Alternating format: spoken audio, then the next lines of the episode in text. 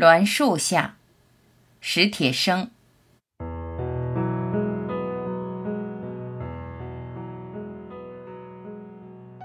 我也没有忘记一个孩子，一个漂亮而不幸的小姑娘。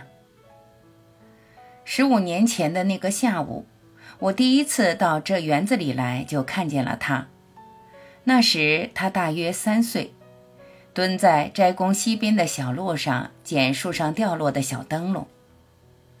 那儿有几棵大栾树，春天开一簇簇细小而稠密的黄花，花落了。便结出无数如同三片叶子合抱的小灯笼。小灯笼先是绿色，继而转白，再变黄，成熟了，掉落的满地都是。小灯笼精巧的令人爱惜，成年人也不免捡了一个，还要捡一个。小姑娘咿咿呀呀的跟自己说着话，一边捡小灯笼。她的嗓音很好，不是她那个年龄所常有的那般尖细，而是很圆润，甚或是厚重。也许是因为那个下午园子里太安静了。我奇怪，这么小的孩子怎么一个人跑来这园子里？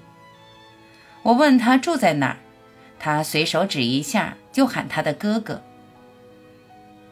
沿墙根一带的茂草之中，便站起一个七八岁的男孩，朝我望望，看我不像坏人，便对他的妹妹说：“我在这儿呢。”又伏下身去。他在捉什么虫子？他捉到螳螂、蚂蚱、知了和蜻蜓来取悦他的妹妹。有那么两三年，我经常在那几棵大栾树下见到他们。兄妹俩总是在一起玩，玩得和睦融洽，都渐渐长大了些。之后有很多年没见到他们，我想他们都在学校里吧。小姑娘也到了上学的年龄，彼时告别了孩提时光，没有很多机会来这儿玩了，这是很正常，没理由太搁在心上。若不是有一年我又在园中见到他们，肯定就会慢慢把他们忘记。那是一个礼拜日的上午，那是个晴朗而令人心碎的上午。时隔多年，我竟发现那个漂亮的小姑娘，原来是个弱智的孩子。我摇着车到那几棵大栾树下去，恰又是遍地落满了小灯笼的季节。当时我正为一篇小说的结尾所苦，即不知为什么要给他那样一个结尾，又不知何以忽然不想让他有那样一个结尾，于是从家里跑出来，想依靠着园中的镇静，看看是否应该把那篇小说放弃。我刚刚把车停下，就见前面不远处有几个人在戏耍一个少女，做出怪样子来吓她。又喊又笑地追逐他，拦截他。少女在几棵大树间惊慌地东跑西躲，却不松手揪卷在怀里的裙裾，两条腿袒露着，也似毫无察觉。我看出少女的智力是有些缺陷，却还没看出她是谁。我正要驱车上前为少女解围，就见远处飞快地骑车来了个小伙子。于是，那几个戏耍少女的家伙望风而逃。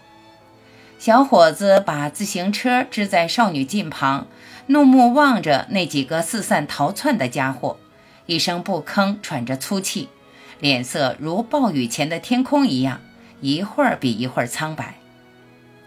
这时，我认出了他们，小伙子和少女就是当年那对小兄妹。我几乎是在心里惊叫了一声。或者是哀嚎。世上的事常常使上帝的居心变得可疑。小伙子向他的妹妹走去，少女松开了手，裙裾随之垂落下来，很多很多他捡的小灯笼便洒落一地，铺散在他脚下。她仍然算得漂亮，但双眸迟滞，没有光彩。